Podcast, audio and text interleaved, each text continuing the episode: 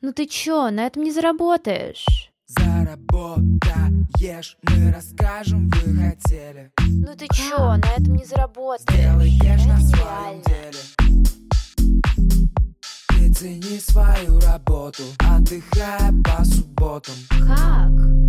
Всем привет! Это подкаст «На этом не заработаешь» и я его ведущая Марина Яровая. В этом сезоне я решила отвечать на самые неудобные вопросы, которые обычно остаются за кадром. Какие провалы в бизнесе я пережила? Сколько я зарабатываю? Вру ли я в своих сторис? Завидую ли я кому-то? Но чтобы вопросы были неожиданными, а ответы искренними, я позвала в этот сезон Алису Загребельную. Она маркетолог, креативный продюсер, человек с нестандартным чувством юмора и мышлением, и она даже писала стендапы для звезд ТНТ. Эти вопросы я сейчас услышу впервые вместе с вами. Всем привет, я рада со всеми услышаться, а с тобой, Марина, еще и увидеться. Алиса будет задавать вопросы, а я честно отвечать и делиться своим опытом, без прикрас, иллюзий и розовых очков. Итак, Марина, сегодня у нас нестандартный выпуск. Мы подготовили небольшое шоу, в котором я думаю, что ты ответишь на все самые страшные, самые секретные страхи, вопросы нашей аудитории. И не только аудитории, но и мои лично. Скорее всего, это и твои страхи где-то. А шоу наше будет называться «Что бы ты сделала на моем месте, если?». Ты готова? Ну, давай попробуем, как обычно. Я ничего не знаю и немного волнуюсь. Что бы ты ей сделала, если бы он не перезвонил после первого свидания? Ну ладно, А, там не такие такие вопросы? вопросы. Ну, хотя интересно, давай с этого начнем, а дальше уже... Да хрен бы положила. А зачем мне мужчины, которые не перезванивают после первого свидания? А самооценка, самооценка. Так именно из-за того, что у меня прекрасная самооценка, я бы положила бы болт. Вот вам совет, дорогие слушатели. Качайте самооценку. Итак, первый вопрос. Что бы ты сделала на моем месте, если бы ты купила рекламу и никто с нее не подписался? Это частый страх блогеров, особенно это страх тех, кто ни разу не покупал рекламу. Я не знаю, сталкивалась ты с таким? Нет. В общем, давай такую ситуацию. Ты потратила энное количество денег, но весомое для тебя. Какое, кстати, весомое для тебя количество денег? Давай узнаем. Любое количество денег весомое. Ну давай, э, так как мы все думаем, что ты зарабатываешь миллионы, 1100, нормально? Нормально. Вот, 1100 тратишь на рекламу, то есть там не 2000, и на тебя подписываются, ну, не совсем, ну, типа, давай такую весомую, типа 4 человека, да? Вот.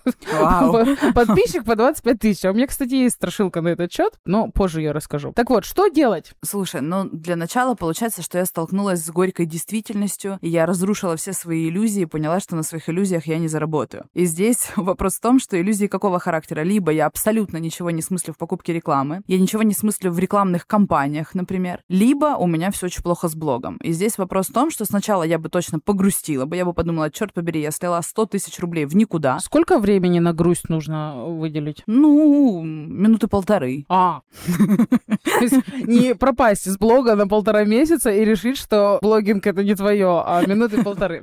Ну, это просто очень громко, ты материшься и говоришь, ну почему мои 100 тысяч рублей я Целые полторы минуты. Да, ну что, я могла бы купить себе кеды Дольче Габбана. А получается, у меня есть четыре дорогих подписчика. Ну, в общем, полторы минуты грусти, а потом я бы начала анализировать, в чем именно произошел сбой. То есть, либо я действительно выбрала неправильно блогера, там не моя целевая аудитория, там накрученные люди, там нет охватов. Если там нет охватов вообще просмотров, то какого черта я купила у него рекламу, да? Почему я не спросила статистику изначально? Либо, ну если уж на то пошло, мне скинули статистику, я действительно все проанализировала, поняла, что все окей, значит, меня где-то обманули. Если уж меня обманули, то я напишу сообщение, скину какую-нибудь судебную претензию, если уж не отреагируют никак на сообщение. Но это, если честно, супер крайний случай, и, скорее всего, это мой косяк, а не на той стороне. То есть, если я действительно запросила статистику, статистика окей, охваты есть, и, допустим, переходы есть, потому что это очень важно. Если я купила рекламу, блогер сделал рекламу, и есть переходы, но на меня почему-то не подписались, значит, проблема на моей стороне, значит, что-то не так с моим блогом. И вот у меня получается, что я снимаю розовые очки, смотрю на свой блог и думаю, мой блог почему-то не приносит мне денег, не приносит мне аудиторию, что мне нужно в нем менять. Ребята, обязательно фиксируйте этот момент, что когда вам сделали рекламу, у блогера нужно посмотреть, сколько было на вас переходов. Если на вас не было переходов, то что-то, возможно, не так с рекламной подачей. А если переходов было там процентов 20 его просмотров, а это уже неплохо, а на вас подписалось три человека самых потрясающих и дорогих в вашей жизни, то тогда 100% виноват ваш блог, и тут нужно посмотреть на эту лакмусовую бумажку и изменить. А вообще, самый классный совет — это, наверное, начинать с маленькой рекламы и с маленьких бюджетов, да? Тестировать гипотезы гипотезы, да, тестировать рекламу, смотреть, что заходит лучше всего. Но а, на самом деле дам еще один совет, такой маленький лайфхак, когда вы запрашиваете статистику у блогера, а это важно делать. Платная она, по бартеру, без разницы, не надо стесняться, пожалуйста, это нормально, это бизнес. Вы запрашиваете статистику, не нужно ждать статистику за последний год, например. Может такое произойти, где блогер заходит в статистику, открывает там максимум за последний год, делает скрин и присылает вам. А запрос должен быть такой. Пришлите, пожалуйста, ваши охваты, например, сторис, если уж вы покупаете рекламу в сторис за последнюю неделю и за вчерашний день. Очень часто бывает, что дабы добавить значимости, весомости, да, чтобы денег больше взять, присылают самую большую цифру. Ну, например, грубо говоря, у меня самая там большая цифра за год по охватам это там 12 тысяч. Вот если я пришлю 12 тысяч охват, я скажу, о, у меня реклама стоит 100 тысяч рублей, там 150. А на самом деле средние мои охваты это примерно там 5 тысяч, 6 тысяч. А бывает иногда и 2-3 тысячи, понимаете? То есть представьте, какая большая разница между 2 тысячи и 12 тысяч. Поэтому за вчерашний день, скорее всего, это будет абсолютно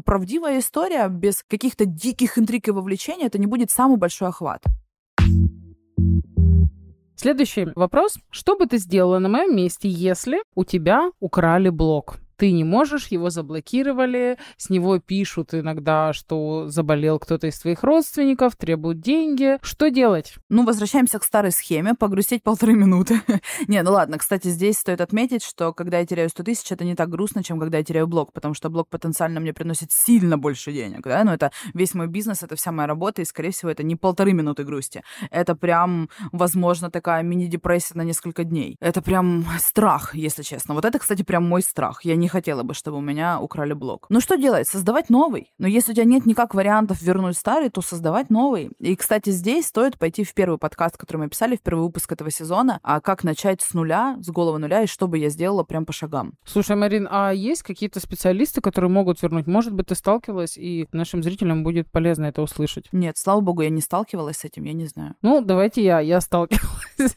У меня были блогеры, у которых действительно ну, с утра приходят, что они не могут зайти, а их всем друзьям, все друзья пишут, срывают телефон, у тебя что-то с мамой, ну и так далее. В общем, такие специалисты есть и в интернете, и э, ты прям заходишь, у них много подписчиков, и они возвращают блог, причем платишь им после возврата блога. Они есть это. Так что не грустите несколько дней, поищите сразу такого человека, хотя бы запрос. И в этот же день создавайте новую страницу, потому что вернут, не вернут, а бизнес должен продолжаться. И, конечно, естественно, если бы у меня был такой актив, то я бы написала всем своим друзьям-блогерам с аудиторией попросила бы, чтобы они максимально все перевели на мою новую страницу и распространили информацию о том, что если что, это не я вымогаю деньги, я бы сделала бы рассылку по всей своей базе, и электронную, и WhatsApp, и сообщения, и запустила бы голосовую рассылку, и в Telegram бы написала. То есть у меня в любом случае есть база, потому что есть классная фраза «не кладите все яйца в одну корзину», и база у меня есть не только в Инстаграме. То есть мои продажи бы не остановились. Я вам это тоже очень сильно рекомендую, хотя бы в каком-то базовом Excel, не говоря там об AMA CRM каких-нибудь и так далее. Введите, пожалуйста, базу своих клиентов, чтобы вы не были заложником только одной социальной сети. А я еще хотела сказать насчет других социальных сетей. Если есть Telegram, обязательно туда написать, чтобы переходили на новую страницу ВК, Одноклассники, Яндекс.Дзен, YouTube. Я, я закончу перечислять вообще Итак, следующий вопрос. Что бы ты сделала на моем месте, если тебя отметили? Ну, не просто хейтеры, а именно с отметкой в сторис. Желательно, чтобы добавить еще больше страха, что это какой-то крупный блогер, ну, допустим, там больше 5-10 тысяч подписчиков, у него лояльная аудитория, и он написал о том, что ты, ну, в чем-то не сошлись, либо ты где-то нечестен, либо вообще не нравится, может быть, то, что ты делаешь, или как ты выглядишь. Что делать в этот момент вообще? Как справиться со стрессом и как заставить себя дальше заниматься, а не удалить нахрен всю эту инсту. Слушай, у меня была такая история. Меня так отмечали в блоге, что-то типа 50 тысяч, наверное, человек было подписчиков. Да что делать? Ну, во-первых, нужно понять, насколько это адекватные претензии, насколько это все объективно, разобраться. То есть мне пришло прям упоминание, что я как-то там грязно продаю, что-то там плохо делаю. Причем это эксперт, который продает смежные со мной курсы, да, в одной и той же теме, ну, грубо говоря, прямой конкурент. Я посмотрела, все поизучала, не очень поняла суть претензии, пробила по всем базам, Говорю так, как будто бы я сотрудник ФСБ. Пробила везде. Ну, короче, посмотрела, что этот человек у нас покупал. Увидела, что покупал все. Посмотрела ее продукты, пошла, купила все ее продукты, посмотрела. Увидела, что абсолютно все в ее продуктах подчистую слямзина. Сделала видео, нарезку. Это я прям уже, если честно, по шагам говорю. Сделала видео нарезку, где этот эксперт говорит и где я говорю. Показала у себя в блоге все это, прям со всеми аргументами, фактами. Ну, то есть, если уж я защищаюсь, я первое не нападаю попадаю никогда. Но я не считаю, что это вообще нужно, я на таком не хайплюсь. И я понимаю, что, ну, человек попытался таким образом привлечь к себе внимание. И я выхожу в свой блог и по всем фактам раскладываю. Говорю, смотрите, вот есть такой эксперт, она сделала вот такой сторител. Она у меня училась тогда, тогда, тогда-то. Еще там три года назад, два года назад, год назад, да, ну, то есть она постоянно у меня училась. А вот теперь смотрите, ее продукт, который вышел три дня назад. И видео нарезка, где она говорит прям моими словами, где она практически с моими презентациями сидит. Я показываю свои презентации там трехлетней давности, ее презентации сейчас. Ну все, ну то есть я отвечаю. Если мне нечем ответить, если я понимаю, например, да, вот мы такой, давай с тобой представим, пофантазируем, что Давай. косяк реальный. Ну то есть вот я накосячила, а претензия объективна, но Типа я безусловно... Косяк Косенко. Вот, вот такой вот косяк. Ну, хотелось бы такие косяки не совершать, если честно. Но я бы написала бы, ответила бы нормально, начала бы общение в директе. Ну и в целом я за то, чтобы сначала пообщаться. Я не, не человек конфликтный, который лезет на рожон и такой, все, давай пойдем в публичное поле. Да нет, зачем? Можно же нормально созвониться, списаться хотя бы, написать, слушай, ну, как я тебе перешла дорогу, давай разберемся. Если это мой косяк, я действительно что-то сделала, да я извинюсь, окей, я готова признавать свои ошибки. То есть ты, ну, поддерживаешь вот сейчас звезды, они просят прощения публично, и это, ну, нормально, правильно? Ну, во-первых, я не говорила, что я публично буду извиняться. а, И я опять-таки за то, чтобы не выносить все сразу в публичное поле. Но поговорить с человеком, и если я ему как-то перешла дорогу и извиниться, почему бы нет? Я себе, конечно, слабо могу такое предположить, потому что, как правило, я всегда права. Я шучу, конечно. Но, ну, все-таки, короче, но если это что-то ужасное, ну, можно и публично извиниться. Но я надеюсь, что у меня, конечно, фу фу такого не будет. а вот тут вот на стресс нужно выделить полторы минуты или... Я не совсем понимаю, зачем стрессовать вообще в целом по этому поводу. Ну, то есть здесь просто нужно опять проанализировать, понять, реально, нереально, объективно, не объективно. Если это не объективно, то подготовиться и дать ответное слово. Если объективно, то подготовиться и поговорить с человеком. Классно. Ну, надеюсь, у всех будет столько уверенности, потому что когда я вижу, когда какие-то звезды либо блогеры, что-то такое происходит, я как будто иногда внутри себя за них стресс переживаю, что, ну, вот это же нужно проснуться в какой-то день и услышать, что о тебе там, ну, какая-то большая часть населения говорит что-то плохое. Особенно, когда с отметками, особенно, когда ты даже повлиять на это не можешь, не ответ... Ну, то есть вы не на твоей территории, и мне кажется, это такой стресс вообще. Слушай, у меня бывало такое, что я, допустим, выкладывала какой-то пост с какими-то мыслями, просыпалась одним утром и читала очень много хейта в свой адрес, ну, то есть люди там массово, ну, ополчились и говорили о том, что я не права. И здесь я сижу, думаю, блин, ну, наверное, я правда не права. Ну, то есть, наверное, действительно я перегнула, наверное, я плохо выразила свою мысль, да, например. Ну, то есть, грубо говоря, история, где я понимаю, я объективно не права. И здесь, ну, пострессовать, ну, да, ну, неприятно это. Но не так, чтобы это никогда не повод для того, чтобы, я не знаю, залечь на дно, выйти из блога, удалить страницу. Можно выложить следующий пост, объяснить свою позицию, можно это выложить в сторис. Но у меня были такие ситуации, когда действительно массово мне говорили о том, что, Марин, ну, ты не права. Бывает такое, приношу извинения. Ну, то есть у меня была такая история с ученицей на курсе, где я публично высказалась, там, отрабатывая возражения. В общем, не суть в этой истории, где я чуть-чуть перегнула палку. И ученица, ну, естественно, разозлилась, обозлилась, и я извинялась, извинялась, возвращала деньги, говорила, слушай, ну, прости, я действительно не права, я это понимаю, нужно следить за своим языком, ну, то есть я перегнула. У всех бывает. Вы знаете, я вообще, меня поражает, когда люди начинают массово булить, у всех бывают ошибки, у всех может вырваться что-то из рта не совсем правильное, например. Ну, бывает такое. Мы все не идеальны, мы тут все не боги. Я не совсем понимаю вот такого массового буллинга. Ну, окей, не права, признала. Классно, очень сильно. Спасибо большое тебе за ответ. Я уверена, что он был полезным. По крайней мере, мне точно.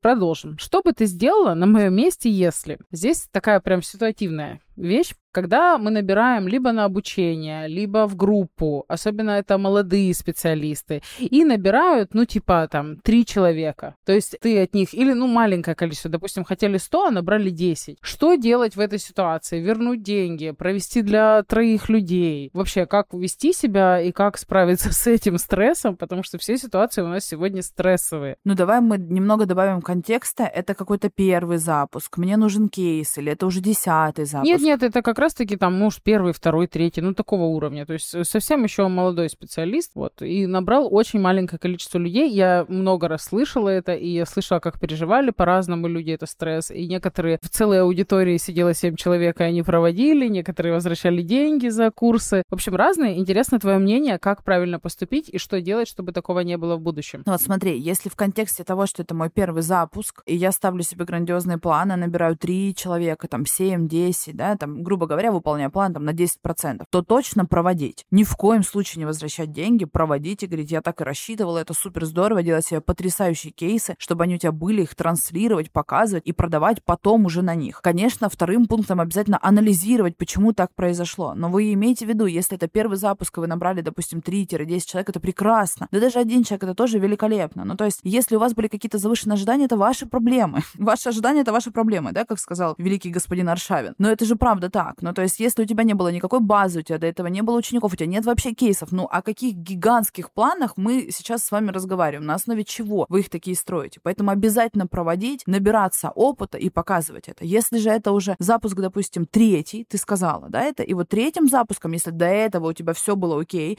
ты набирала, допустим, свои 100 человек каждый раз, а здесь почему-то 10, то вот здесь есть много вопросов. Если ты уходишь в сильный минус, потому что проведение тоже стоит денег, мы об этом почему-то часто забываем, там та же самая запись уроков, допустим, да, оплата зума, гид-курсы и так далее. Если ты уходишь в минус, то, возможно, можно подумать и вернуть деньги. Но здесь очень сильно нужно сесть и подумать, что ты сделал не так, почему твоя прошлая система не работает. Очень стоит, кстати, часто посмотреть на то, что я делал в прошлый раз и что мне приносило денег. Часто история приходит, говорит, блин, у меня что-то сейчас вот продаж вообще нет, все плохо. Я говорю, а как раньше было? Раньше здорово было. А что ты делал раньше? Ну то, что я делал раньше, я сейчас не делаю. А почему не делаешь? Ну и начинается. А вот вспомните, пожалуйста, что вы делали раньше, что вам принесло деньги, и повторите это. Либо, возможно, те инструменты, которые ты делал раньше в таком виде, они уже сейчас почему-то не работают, и наоборот, аудитории, народу требуется что-то новое, кардинально новое на рынке. Посмотрите тренды, да, но в любом случае это анализ, почему так произошло. Я хотела рассказать одну мотивационную историю. А, я думаю, нашим слушателям будет полезно. Есть знакомая, она тоже ростовский блогер, и она делала первое обучение и планировала набрать от 20 до 50 человек. Она набрала одного. И, конечно, был невероятный стресс. Она что-то там придумала, что решила индивидуальное обучение проводить, провела. Но, чтобы вы понимали, после этого она сделала 21 запуск и заработала не 1 миллион рублей, только потому, что она в тот момент не остановилась. Поэтому обучайте по одному, значит.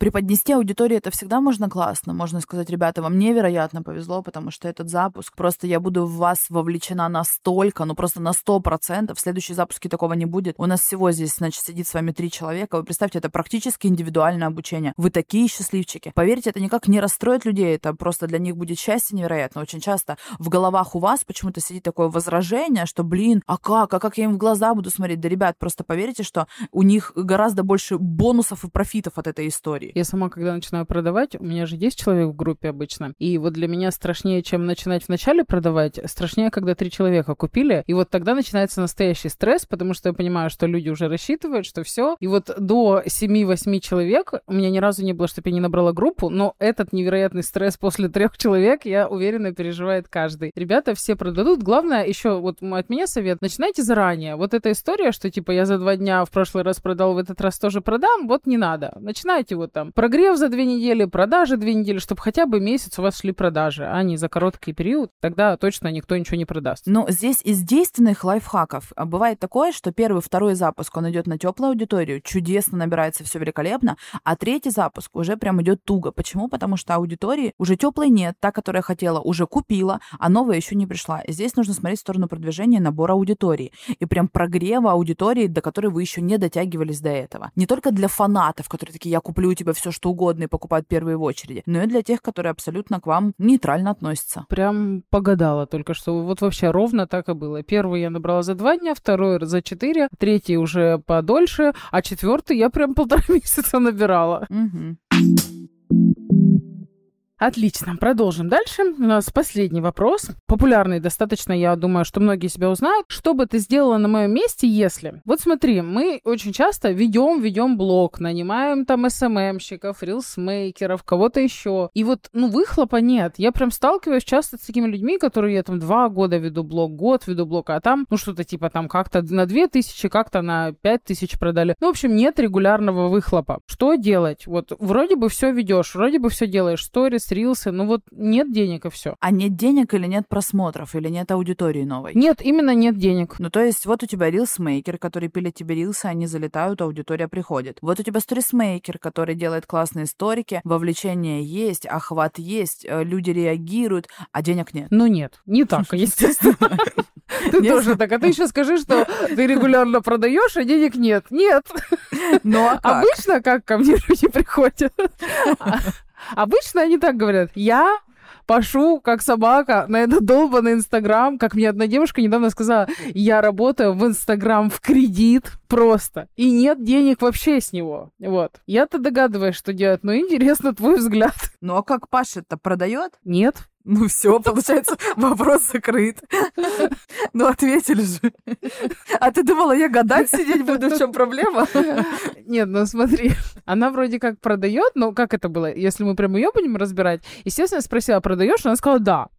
Но когда я посмотрела в блоге, ну, типа, нет продаж, я говорю, вышли сторис, которые ты последний раз. Вообще в блоге ни одной продажи нет. Думаю, может быть, там сторис каждый день, именно сегодня нет. Она говорит, есть сторис, и высылает мне что-то типа, это был КСДФ в январе, что-то типа в сентябре. Но она, ну, понимаешь, человек, когда приходит, у него вот такое вот, что он такой, я вот посмотри, ведение блога, вот и сторис, и рилсы. Да, они сильно залетают, да, они очень интересны, да, не совсем продаю, но вот в кредит работаю на Инстаграм. Слушай, на самом деле, давай сравним это с сайтами знакомств. Давай? И идеально. По сути, продажи это что? Это секс. Ну, то есть, когда я получаю деньги себе на карту, по сути, грубо говоря, для мужчины какого-то, это значит, о, эта женщина вот лежит у меня в постели. Вот давайте такую аналогию проведем. Следовательно, прогрев это что? Прогрев это походить на свидание, пофлиртовать, пообщаться на сайте знакомств. Это наш прогрев. И вот давайте представим, что вы мужчина, и ваша задача стоит на сегодня или, допустим, на завтра, на ближайшее какое-то время, это получить секс, да, то есть получить деньги на карту в ближайшее время, совершить эту продажу. Для того, чтобы совершить продажу, вам, естественно, нужно зайти, например, на сайт знакомств или походить по каким-нибудь заведениям, да, пофлиртовать, может быть, там, первое свидание, следовательно, до этого было знакомство. И вот мы представляем, что вы, мужчина, сидите на сайте знакомств, ну, полайкали вы анкеты. Ну, то есть, что сделали? Ну, выложили в сторис «Доброе утро», да? Ну, полайкали. Ну, вот вы получили в ответ лайк, и у вас случился матч. Выложили обязательно свою фотографию, причем не сильно заморачивались, там вот, ну, ну, чищу я картошку на фотке, ну, что здесь такого? Да, и вот вы получили матч, ну, то есть, грубо говоря, вам кто-то такой огонек на сторис отправил, да, или написали, о, доброе утро, Маришка, в ответ. Случился матч. И вот вы такие, ну чё, ну буду продавать. И здесь есть несколько вариантов. Кто-то такой, привет. И ты такая, ну привет, как дела, чё?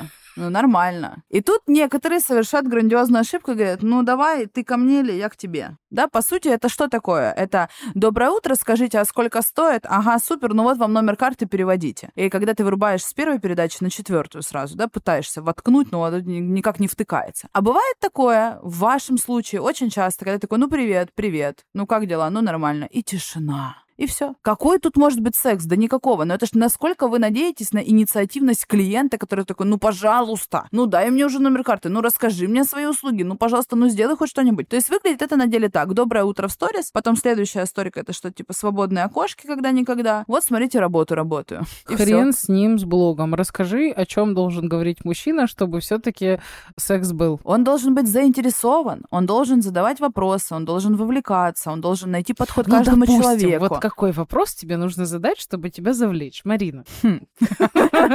Юмор здорово, быть собой здорово, быть вовлеченным здорово. Это может быть любая фраза, любое сообщение. Это знаете, как В душе без меня это нормальное Ну, сообщение? это тоже смешно.